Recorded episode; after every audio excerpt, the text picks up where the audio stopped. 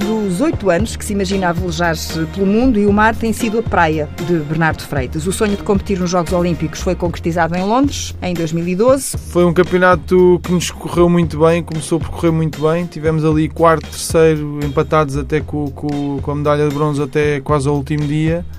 Uh, acabámos por ter duas regatas menos felizes que nos carregaram um bocadinho de pontos e acabamos por acabar em oitavo, mesmo assim com o diploma olímpico, espetacular. Esse sonho cumpriu-se e agora é um dos três portugueses que atualmente integram duas equipas da Volvo Ocean Race, a maior regata do mundo. Tem 27 anos, está aqui com o pai. Bem-vindos a bordo da TSF. Obrigado. Aqui também temos ondas artesianas. Como é que nasceu esta paixão, Bernardo? Há pouco, com o microfone ainda desligado, falávamos um bocadinho disso. A partir dos oito anos ficou claro na sua cabeça que o mar iria ser a sua vida? Sim, eu com um bocadinho antes dos oito, pai com seis, a minha irmã e os meus irmãos já começaram a fazer vela no Clube Naval de Cascais e eu ia vê-los e só queria começar, começar, começar, mas não me deixavam porque era pequeno demais e há sempre aquele medo que as crianças apanhem um susto e depois nunca mais queiram voltar.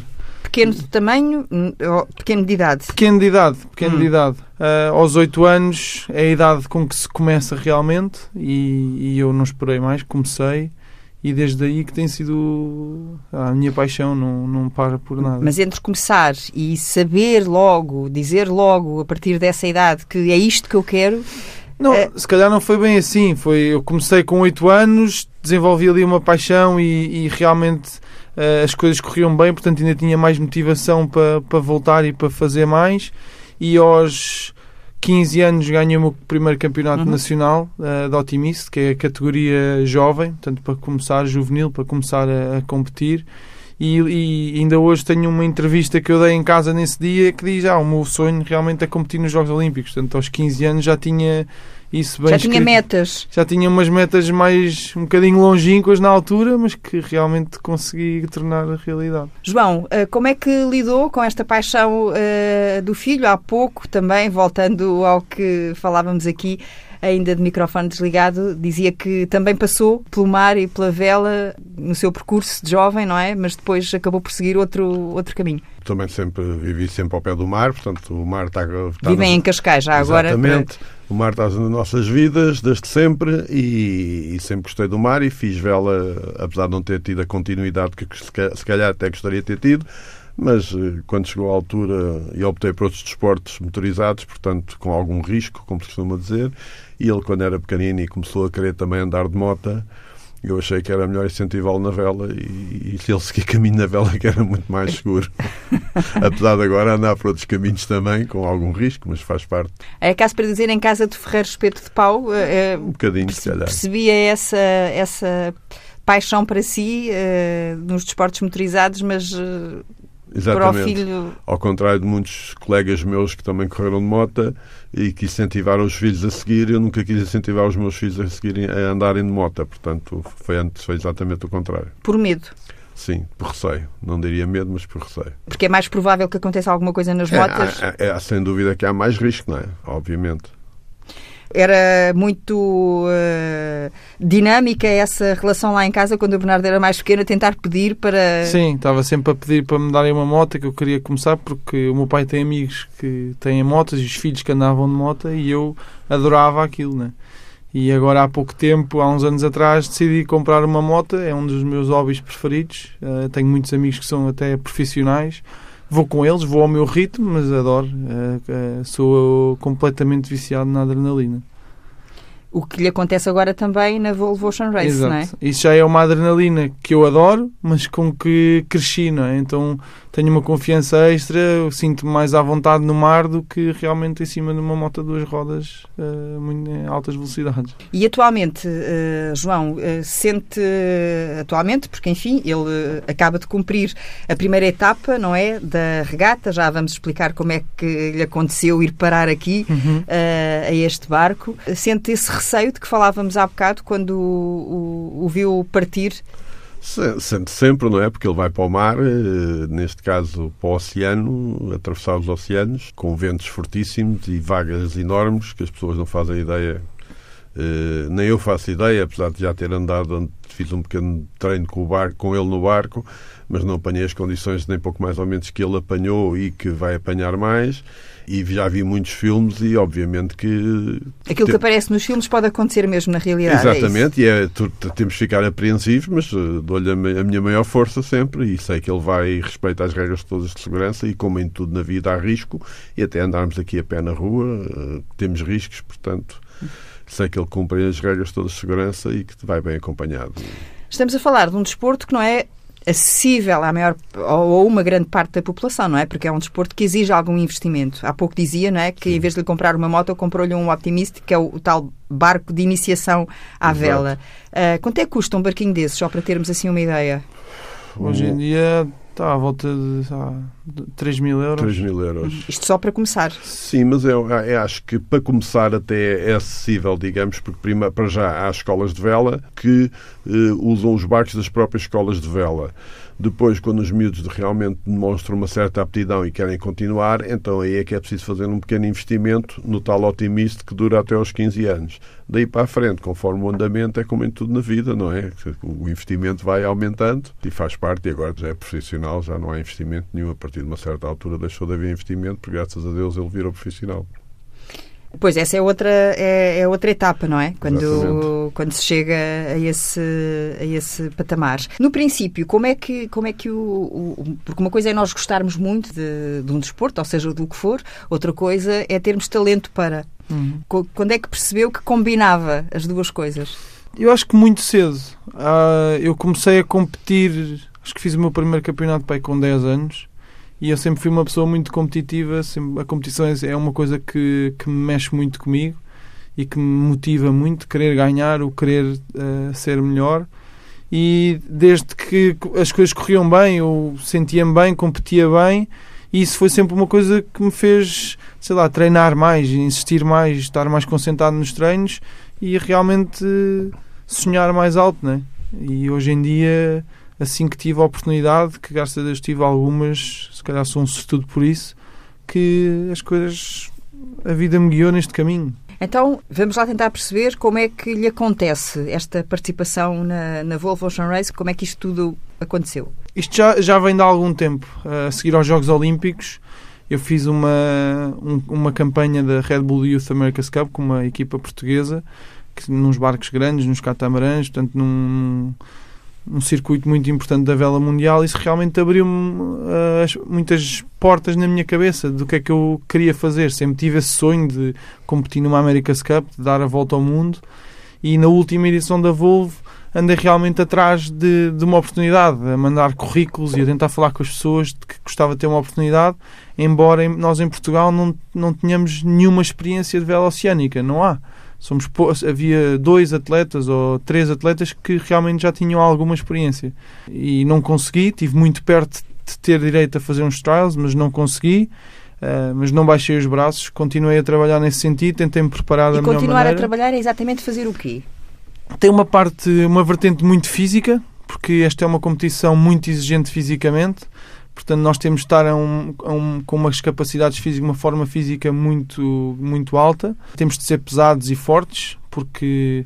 O que implica é, cuidados, ou seja, treinos diários. Treinos diários. Uh, tenho, e uma alimentação cuidada exatamente. também. Exatamente. Eu uh, contratei um, um preparador físico, comecei a trabalhar com ele, portanto foi um investimento da minha parte, embora eu já tivesse incluído em, em alguns circuitos profissionais, mas realmente trabalhava com ele no intuito de se aparecer uma oportunidade, eu, pelo menos pela capacidade física, não vou falhar. Posso não ter muita experiência nessa parte de vela oceânica, mas eu não vou falhar naquilo que eu posso controlar, eu não vou falhar. Uh, e assim que, que esta edição da Volvo começou a andar para a frente, e, e eu já tenho muitos contactos a nível mundial, comecei a ouvir rumores, uh, enviei currículos para muitas equipas, e realmente esta equipa surgiu a oportunidade, chamaram para fazer os trials, uh, que foi basicamente fiz uma semana de treinos com eles. Eles gostaram, logo ao, início, ao fim dessa semana, gostaram muito de, de, das minhas capacidades e, e convidaram para fazer a Leg Zero. A Leg Zero é a, etapa, a, a perna. etapa zero? Exato, a etapa zero da Volvo Ocean Race, em que os barcos são postos fazem uma, uma série de regatas uh, em Inglaterra, e de Lisboa até Inglaterra, e lá umas, umas quantas regatas, e uma regata muito conhecida que é a Fastnet, e, e convidaram-me logo para fazer essa regata com a equipa. Pronto, e assim que acabaram, disseram: sim, senhor, queremos-te connosco para dar a volta ao mundo. Portanto, é assim um processo longo, uh, mas acima de tudo tem a ver com infelizmente tem a ver muito com os contactos, tem de hum. ser conhecer a pessoa certa, estar no sítio certo à hora certa, mas realmente aquilo que nós podemos controlar da parte física, as nossas capacidades, temos de tentá-las desenvolver ao máximo, que é para no dia que a pomos à prova estarmos ao mais alto nível possível. Então vamos perceber exatamente quantas horas é que treina por dia. Agora está, está em competição, eh, há, há de ser diferente, seguramente, mas Sim. quando não está, como é que se prepara para, para estar pronto, para partir, para zarpar? Eu, eu antes da, de, portanto, dos treinos, de, de, ir para o mar e, para estar pronto para a Volvo Ocean Race, trabalho no ginásio ou fisicamente duas vezes por dia. De manhã, normalmente, tenho uma parte cardiovascular, portanto, bicicleta, corrida ou fazer o remo, uh, à volta de duas horas e meia. E ao final do dia tenho o preparador físico no ginásio para mais uma hora e meia, duas horas, depende também do dia da semana e daquilo, do tipo de treino que estamos a fazer. Treino seis vezes por semana, descanso um dia ao domingo normalmente uhum. descanso e segunda-feira retomo ao, ao, trabalho. E a alimentação? A alimentação, acima de tudo, saudável, uh, à base de proteína, portanto, de peixe e carne, muitos hidratos de carbono uh, leguminosas, legumes, portanto... Porque é preciso energia. Exato. E tentar reduzir ao máximo os açúcares, Uh, e as farinhas processados basicamente tudo o que seja processado Exato. reduzir ao fim e ao cabo como dizia como começou por dizer uma alimentação saudável Exato. mas talvez com mais cuidados eh, antes e depois do treino Exatamente. Para, para, para, para que o organismo recupere também do esforço físico Exato. o João também eh, era um homem dedicado ao exercício físico no desporto motorizado como é que é? é? É o motocross que era o que eu fazia é muito exigente fisicamente mesmo muito obrigava a treinos físicos, mas o meu amadorismo, apesar de, de, de, ser de uma certa forma em Portugal era considerado um profissional, mas éramos muito amadores. Não havia a internet como há hoje em dia, não havia contactos com o estrangeiro. Treinava fisicamente, menos do que deveria, isso assumo, menos do que deveria, mas tinha que treinar, tinha um componente físico muito desgastante também. O exercício físico não estava na moda como está agora, porque exatamente, também há, exatamente. Há não havia os ginásios que há hoje, a facilidade. Nem os PTs. Nada, se... nada uhum. disso. Eu montava o meu ginásio em casa, tinha um montado em casa, adaptava, fazia eu os aparelhos com molas de um aparelho e outro, fazia, adaptava às minhas necessidades e corria a pé. Estabelecia o seu próprio treino, Sim, era exatamente. aquilo que achava que, exatamente, que, exatamente. que devia de, de, fazer. de, fazer. E com a alimentação também se, se cuidava? Não, com não. a alimentação não, nem hoje. hoje mais, se calhar. Era preciso era comer um bom bife ou dois bons bifes com batatas fritas para ter força para agarrar na moto e andar. Pois sim, porque a moto é pesada, não é? A moto não é muito pesada, exige é muito esforço. É uma modalidade que é muito, muito exigente fisicamente mais exigente do que, do que o mar? São, são, são, é são exigências físicas diferentes. Uh, o motocross e o MotoGP não sei porque nunca andei numa dessas motos, mas o motocross é, é uma modalidade em que eles têm, por exemplo, 20 minutos numa pista e eu, se eu tiver parado muito tempo, ando 8 minutos e, e tô, os braços não consigo agarrar na moto. Portanto, realmente os pilotos depois são, têm as capacidades físicas desenvolvidas uhum. para o desporto, mas é muito, muito exigente. Na vela oceânica temos de ter uma endurance muito grande, porque as etapas são muito compridas e o corpo tem de estar pre preparado para despender energia durante muitos dias. Na vela mais olímpica é, é como um motocross, é um bocadinho mais concentrado, todos os dias muito intenso, em que o corpo vai ao limite naquele dia, mas consegue ir a casa descansar. E nós no barco não, vamos ali dias sem fim em que temos de gerir bem a nossa, a nossa forma física. Oh, João, o, o, o, Bernardo nunca foi daqueles que uh, chegava à casa e aviava assim seis sandes, uh, não? Mas ele sempre comeu bem, isso, isso sempre comeu pois, bem. O Bernardo tem um metro e? Tenho 1,87m. E pesa? 95 quilos. E essa sua uh, estatura e esse seu peso são uh, indicados ou ideais para alguma função mais específica dentro do barco ou, ou não tem nada a ver? Não, neste caso, para a Volvo, convém ser pesado e o mais forte possível, porque nós perdemos peso muito facilmente e quanto mais pesado nós tivermos, mais força conseguimos uh, ter, basicamente, porque usamos o nosso peso para ajudar a puxar as velas e tudo mais. Portanto, se eu for mais leve, posso ter muita força, mas com 95 quilos ou 100 quilos nós agarramos as coisas e as coisas realmente vêm connosco. Né? De ser pesado e forte realmente é uma ajuda. Sendo que o, o, Bernardo está num barco uh, com uma tripulação paritária, não é? Sim. Que tem o mesmo número de homens uh, e de mulheres. Exatamente. E então há diferenças? Uh...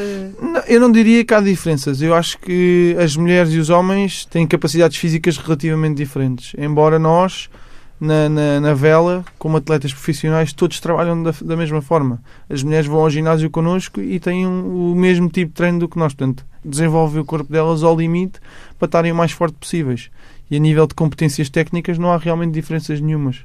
Mas o que eu quero saber é que quando estão a distribuir trabalho, por assim dizer, vocês são escolhidos em função da vossa estatura, do vosso peso. O que nós fazemos é, acima de tudo, usar o melhor de cada um para, para, para certas hum. posições. Eu, se for preciso fazer muita, muita força, podemos pôr uh, uh, os velejadores que têm mais força nessas funções e basicamente é maximizar a performance. Nós todos sabemos fazer as funções todas, mas há que maximizar a performance. Só, só houver um, se eu tiver mais força para fazer uma coisa do que outra pessoa, do que outro tripulante, uh, faço eu e esse tripulante faz outra coisa. Por exemplo, não diferenciamos as pessoas dessa forma porque somos realmente todos iguais o que fazemos é usar o melhor de cada um para que o barco ande mais para a frente. O barco onde navega, onde, onde está agora em competição, é um barco específico, é o único com bandeira portuguesa, não é? Exatamente. Na Volvo Ocean Race. E o primeiro. Uh, e o primeiro. Tem uma mensagem também muito, muito específica que é precisamente uh, a questão da, da, da, limpeza dos oceanos não é? e a tentativa de uh, retirar Sim. o plástico dos, uh, dos oceanos. Aliás, o Bernardo vem aqui equipado com a camisola oficial Tem que ser. Clean the Seas. Aí está, é, é a mensagem tudo isto junto uh, acrescentou alguma coisa ao facto de saber que, que, tinha conseguido entrar para esta regata ou o que queria mesmo era entrar? Eu, acima de tudo, queria entrar. A escolha da equipa realmente nesta fase não, é uma, não era uma preocupação, porque sei o quão difícil é entrar neste circuito. Esta primeira participação, que eu espero que seja a primeira de várias, é realmente para eu ganhar experiência, para nós crescermos enquanto velejadores.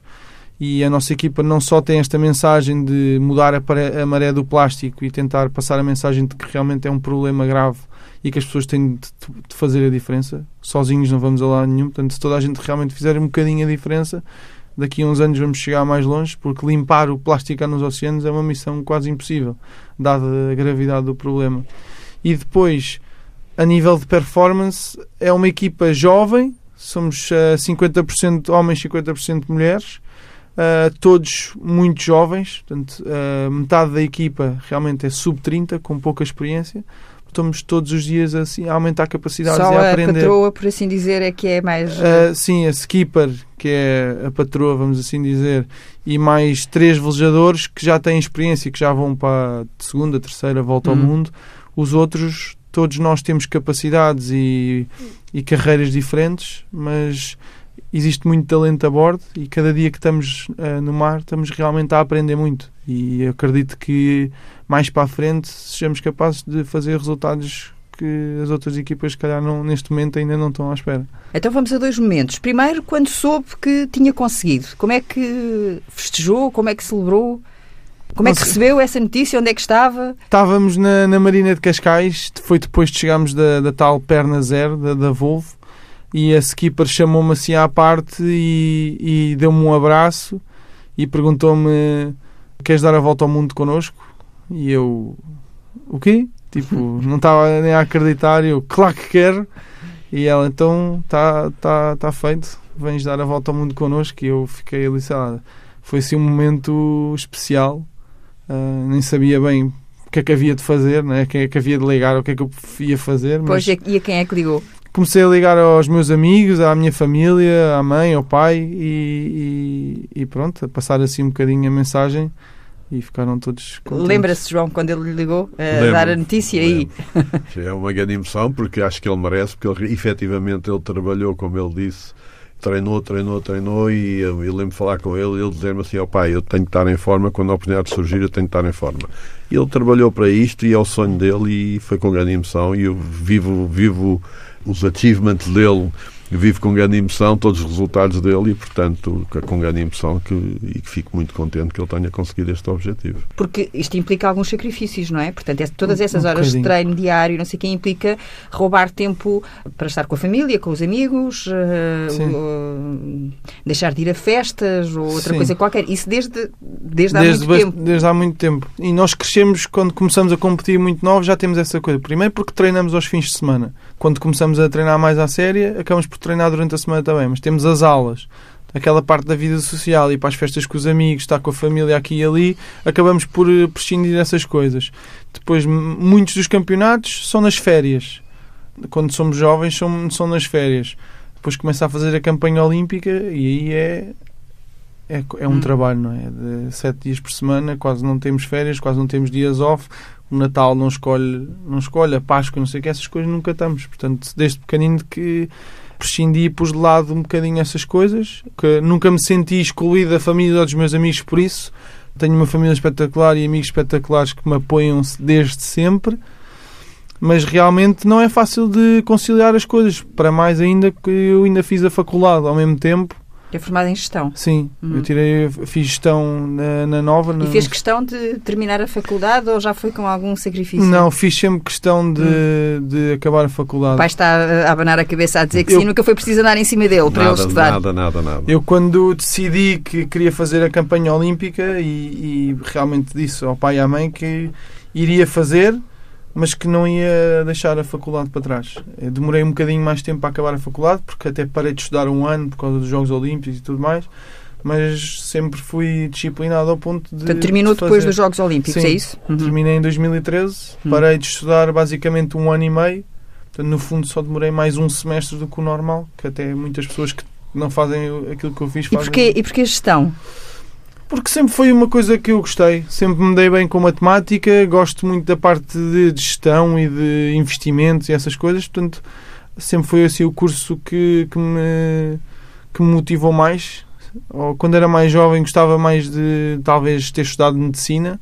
Até há uns tempos atrás até pensei em fazer uh, a tirar medicina, mas realmente a vida que eu levo não, não me permitia fazer isso. Porque o curso de medicina é um bocadinho mais exigente. É mais exigente, demora seis anos, portanto eu já pensei nisso com 25. A minha vida correu-me tão bem a nível profissional na vela que achei que era um, uma mudança muito grande e que não ia ser nem bom na vela, nem provavelmente bom na medicina. Portanto, acho que para fazer uma coisa muito bem temos não dá para fazer tudo ao mesmo tempo. E a gestão, de alguma forma, eh, é algo que imagina que lhe pode vir a ser útil no futuro?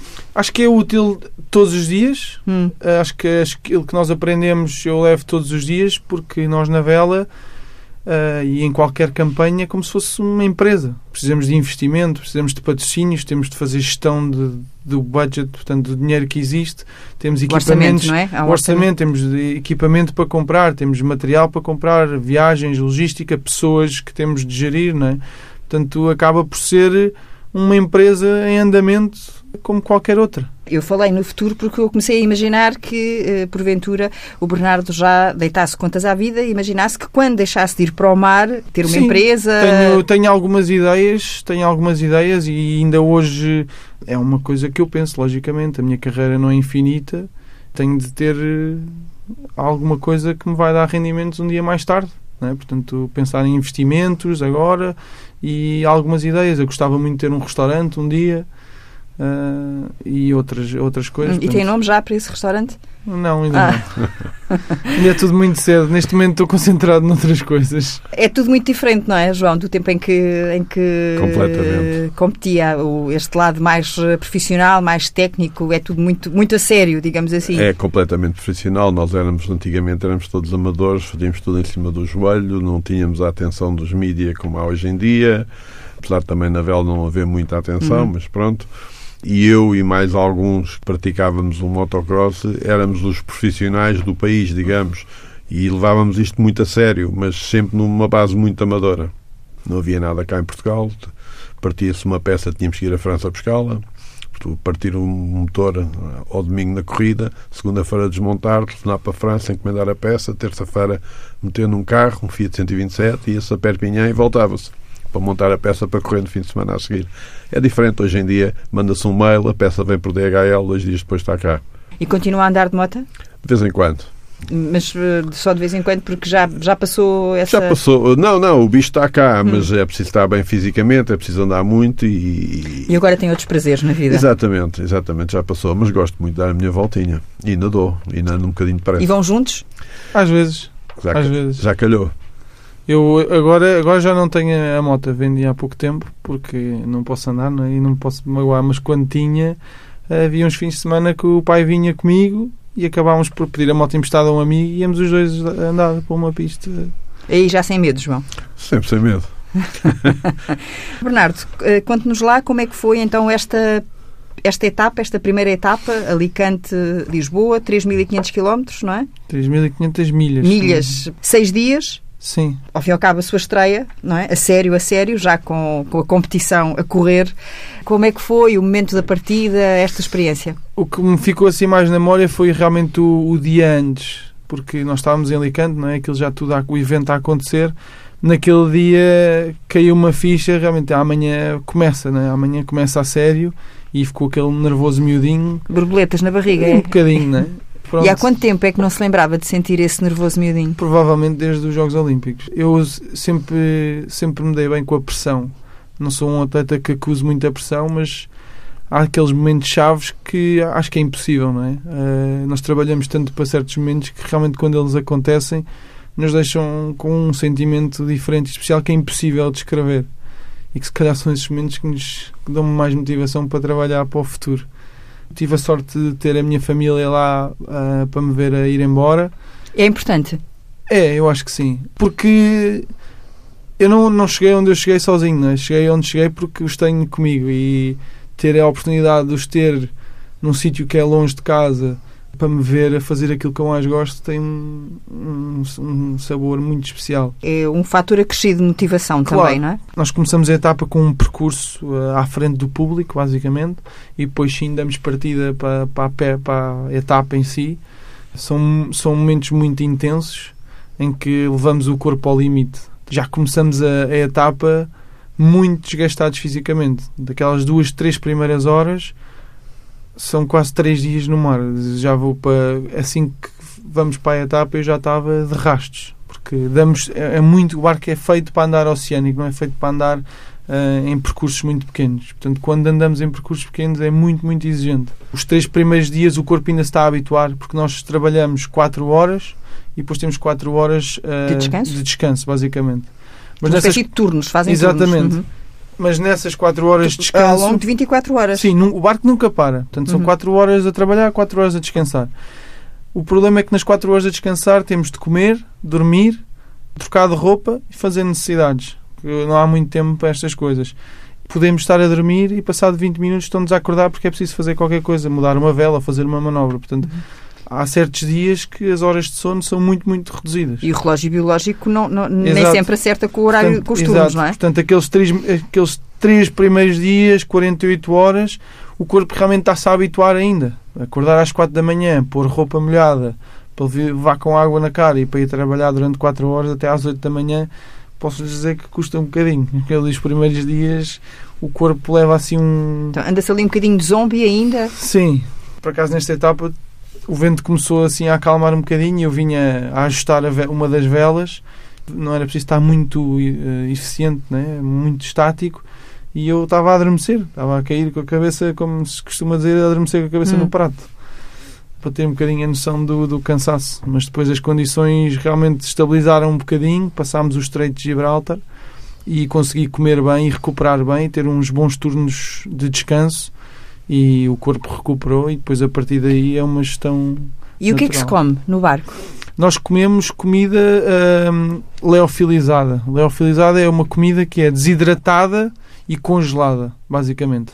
A comida não vem congelada, mas o processo é desidratação e congelada. Ou seja, Portanto, fica pequenina a comida, fica é? muito Fininha. pequena e tudo muito seco. O Uhum. que nós fazemos é pôr água a ferver dentro de uma embalagem, mexer muito bem, fechar a embalagem, espera 10, 15 minutos e faz uma magia. Temos ali, lá, pasta carbonara, temos Hum. arroz com, com frango, sim. Ah, não é assim tão mau e é para isso. Nós já sabemos para o que é que vamos, portanto, não, não me vou queixar daquilo que como, seguramente. Até porque a, capacidade de armazenamento no barco também é limitada, daí Exatamente. também a necessidade de, de transportar Exatamente. alimentos que ocupem o, o menor espaço possível. Exatamente. Quando chegam, saem do barco, eh, pés na terra, qual é a, primeira coisa de que se sente falta? Qual é a primeira necessidade que se tem quando. Aquelas prima... Antes pôr os pés na terra, há ali umas horas que estamos para chegar e eu já vinha a sonhar com uma boa refeição. Ah, pronto. E uma boa refeição é ali que é assim, um bom bife. Um bom bife, eu sou um grande fã de bacalhau à brasa e assim, portanto já vinha com água na boca para tipo, quer comer até explodir. Tipo, E depois mandar-me para, mandar para o chão e dormir. Sim, depois realmente quando chega está muito bem, mas quando a coisa acalma, o corpo realmente precisa de, de descansar. Tomar um bom banho, que nós não tomamos banho no barco, não é? Portanto é um banho com toalhitas. Ah, chegar a casa, tomar um banho, comer bem e, e ir para a cama é o que nós precisamos, não é? São seis dias, a próxima etapa são 22 dias, ainda mais exigente é. Sendo que estava a falar na próxima etapa que não é a próxima, no seu caso. Não, a próxima etapa. Porque vocês portanto- são dois, não é? E portanto estão como uma espécie, vão alternando Exato. nas etapas. Mais ou menos isso. Nós somos, na equipa, somos 14 velejadores no total e vamos 10 dentro do barco. O que acontece é que os quatro de fora vamos trocando. Portanto, a troca não é só entre o Bernardo e o Frederico. Não. Até porque eu acabo por fazer regatas com o Federico. O Federico agora vai fazer Lisboa-Cape Town, a Cidade do Cabo, e depois Cidade do Cabo, Melbourne, na Austrália. E eu entro na, na Austrália e faço a Austrália Hong Kong com ele. Ele sai, vai descansar e eu continuo até à Nova Zelândia. Tem pena de não ir já na próxima. Tenho um bocadinho. Eu gostava de. Porque é um bocadinho. Começa-se e depois Eu gostava de fazer mais, mas só nós é que sabemos o que é que o quão exigente é esta, esta, este evento, esta regata. Portanto, por muito que queiramos fazer tudo, eh, é uma política de, de todas as equipas rodar para ter sangue fresco, para, para nós conseguirmos recuperar no ginásio e para estarmos prontos mais forte possíveis para, para quando entramos no barco. Estar de fora custa um bocadinho, mas ao mesmo tempo estou a recuperar e vou estar mais forte para, para ajudar mais a equipa a andar melhor no futuro. Há pouco eh, falava da, da motivação e do, e do facto de provavelmente poderem surpreender por as pessoas não estarem à espera que, que o barco consiga eh, chegar a classificações eh, mais, acima na, na tabela, porque foram os últimos a chegar, não é? Nesta primeira etapa. Faz parte do desporto ganhar umas vezes e perder outras. Essa Mas é- para o Bernardo, que é competitivo, como disse, Sim, ai, deve custar mais um bocadinho. Mas nós, quando perdemos, pelo menos para mim, dá-me ainda mais vontade de treinar para Hum. melhorar e faz parte, não é? Temos de saber saber, não podemos desvalorizar os nossos adversários e, e há que analisar os erros e aprender com eles para, para, para melhorar. Ah, mas a nossa equipa tem um. Infelizmente, o projeto foi anunciado muito tarde, portanto, acabámos por ser a equipa que começou mais tarde a preparar esta volta ao mundo. Somos uma equipa menos experiente, portanto, estamos a dar a oportunidade a velejadores mais jovens com, umas, com carreiras diferentes da vela oceânica. Portanto, existe muito talento a bordo. É preciso moldá-lo ao que esta regata exige e tenho a certeza que com mais experiência, com mais dias, vamos a nossa curva de aprendizagem é muito mais elevada do que as outras equipas. Eh, é igual a abrir uma empresa ou criar uma equipa de futebol. No primeiro deles não vão estar o mais fortes possíveis, mas depois de treinarem e trabalharem juntos vão desenvolver as Tem- competências. tem e- a equipa tem que remar toda para o mesmo Exatamente, tem de lado, não é? E ao mesmo, e ao eu, mesmo costumo ritmo. dizer, eu costumo dizer, imagine guiar um carro, um carro manual sozinha, pronto, guia bem. Agora imagine guiar um carro manual com 10 pessoas. Duas pessoas a carregar na embreagem, duas a carregar no travão, uma no acelerador, quatro a meter mudanças, duas a conduzir. Imagine é, qual é que era o desfecho de, de dar a volta, sei lá, uma rotunda com um carro assim, né? É não ia dar bom resultado, não é? Não ia correr bem. Mesmo nas motas. Mesmo nas seria, motas. Seria, É seria complicado, não é? Se tivessem que, mesmo só com duas pessoas, vamos lá, não é? Que tivessem que se coordenar para. Claro. Porque é desporto coletivo, seja na vela, seja até no futebol, por isso é que há o treinador e a equipa para montar a equipa e, e eles têm que se dar todos bem e conhecerem-se. É fundamental e ali tem que haver uma harmonia entre todos e conhecerem-se para saber, para se complementarem. Vai eh, ficar por Lisboa ainda mais, eh, mais uns tempos, não é? Uhum. A segunda etapa eh, vai para o mar, é assim que se diz. Exatamente. No, no, No domingo. domingo. Quem no, no domingo a que horas? A, a largada, que é a partida, portanto é às duas da tarde. Mas Portanto- aconselho que as pessoas, se quiserem ver, para estarem lá uma hora, uma hora e meia antes, porque os barcos vão para a água, fazem uma, uma certa preparação. Estarem lá em Pedroços, em não é? Pedroços, na doca Uhum. de Pedroços, e depois desfrutam um bocadinho do evento e veem realmente a largada. Eh, os barcos vão fazer um percurso, vão até ao Terreiro do Passo e depois voltam para trás e realmente aí depois seguem caminho e saem do rio e seguem caminho até à cidade do Cabo. Esta nossa conversa há de repetir no domingo, precisamente à hora em que, em que os barcos estão a, a, zarpar e, a, e a, iniciar a segunda etapa. Então vamos muito rapidamente aqui a um mini dicionário de linguagem eh, que, que é imprescindível quando se está no barco e quando se está em competição e que só é possível em inglês porque senão se daria uma grande confusão. Sim, há coisas. Nós em, eh, primeiro é uma equipa internacional, portanto a, a- a língua que nós falamos a bordo é realmente inglês. Se fosse em português, mesmo eh, se eu for andar com os meus amigos numa embarcação só portugueses, acabamos por realmente falar inglês. Nós em português, para dizermos uma coisa, dizemos 10 palavras. Em inglês temos termos técnicos muito curtos e concisos que, que Dois ou três exemplos. Exato. Por exemplo, stand-by tech, que é vamos preparar para virar de bordo. Muito mais curto. Logo aí vê-se a diferença. Portanto, nós costumamos dizer que um barco silencioso é um barco rápido. Um barco com bom ambiente é um barco rápido. Portanto, tem de estar tudo muito eh, concentrado nas suas funções. Há uma pessoa que tem a voz de comando, que normalmente é o skipper, que vai ao leme, e depois temos uma pessoa que faz a tática e, e as outras têm de só ouvir e fazer as suas funções. E, e ele lá em casa também era assim, ouvia e fazia as suas funções. Isso é discutível, isso é discutível. Mas tinha uma capacidade destrutiva fora de série, como eu costumava dizer. Mas sempre foi. Destrutiva, Destrutiva, no destrutiva. sentido em que Não, ia, ia partindo tudo quando era pequenino, mas depois. faz os brinquedos. Sim, sim, sim. Depois Portanto, que, evolu... que gostava de desmontar. E eu sinceramente não me lembro.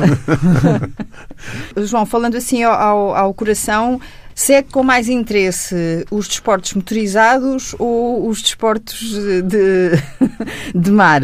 É assim, com, com a evolução do Bernardo na- no mundo da vela e que também me puxou muito mais para o mundo da vela, eu hoje em dia sigo imenso o mundo da vela, apesar de continuar a seguir todo o que é desporto motorizado a nível de motas e de, e de carros, que sigo com grande paixão, porque é uma grande paixão que eu tenho. Mas hoje em E dia. segue o o Miguel Oliveira, como Sigo o dizíamos Miguel, há eu pouco, sigo não o é? Miguel Oliveira, obviamente. Sigo, obviamente, as carreiras de todos os portugueses. Conheço alguns, mas hoje em dia sigo muito a vela de, também de todos os portugueses e, obviamente, em especial a vela do Bernardo, não é? A carreira do Bernardo e todas as regatas em que ele entra. Ah, agora, quando for a próxima em que entra, disse há pouco, e Melbourne a- até Hong Kong. aí já não vai ser possível ter a família, ou vai? Ah, não, provavelmente não. Que é muito distante. Não vai ser fácil. Gostava muito, mas não vai ser Os fácil. aviões também são caríssimos e infelizmente o barco, quando chegamos à Austrália, só estamos lá parados 5 dias. Portanto, estar a levar pessoas para lá para estarem lá 5 dias para depois me ir embora para Hong Kong também não faz sentido o, forço- o esforço financeiro. E como eu estou em casa muito tempo antes. Matam vou- saudades Exato, e antes. carrega as baterias de mimo, posso- Claro. pode-se dizer assim? Sim. Também, não é? Também é preciso. O, o que é que faz agora nestes dias que está aqui em Lisboa? Nestes dias, nós agora estamos a preparar o barco realmente para a próxima etapa. Tem, existe muita preparação, não só de comidas, roupas, material suplente que tem de estar dentro do barco, eh, cuidado com as velas especial. Eh, temos algumas regatas e sexta-feira fazemos a regata Inport, portanto é a regata que vai ser à frente do rio, que é assim, um, Hum. o mais espetáculo que realmente também conta para a classificação geral. E, mas pronto, é uma semana muito intensa, estamos em Lisboa todos os dias, na Doca de Pedroços, basicamente a desfrutar do evento e a preparar tudo para, para o que aí vem. Dentro da, da sua equipa tem algum nickname? Agora, como, como ninguém consegue dizer bem Bernardo, chamam-me Bernie. Passa a ser o, o, o O Bernie, Bernie. Bernie lá, lá em casa também? Ou não? Será sempre o É Bernardo? sempre o Bernardo, ele é sempre o Bernardo. O que é que p- projeta para o seu filho? Ele já está a voar muito alto e projeto é que e quero que ele continue a voar alto o mais possível e ir longe nesta carreira dele, que já foi bastante longe. Trabalhou para isso e merece e tem muito potencial e já é reconhecido lá fora, ele tem andado sempre lá fora com equipas estrangeiras e é muito reconhecido lá fora e é muito bom ir a uma regata e falar com estrangeiros e todos o conhecem, todos sabem quem ele é e todos dizem bem dele. Portanto, é um orgulho. Um orgulho É um pai- muito grande. Um pai babadíssimo, babadíssimo, babadíssimo. Assume, babadíssimo. Se tivéssemos a terminar agora aqui, a, a acabar de chegar, fim da etapa, como é que, Bernie, o que é que nós, nós dizíamos? O que- eh, se estivesse a chegar agora a Sim. Lisboa, Vamos, tem- temos, temos mesmo de acabar esta, esta, esta etapa. não sei. Que, o, que vier, o que vier na alma. Força, parabéns, agarra-te bem. O que a minha mãe costuma dizer é amar e mar, a ir e voltar. Portanto, desde que vás, tens é de voltar.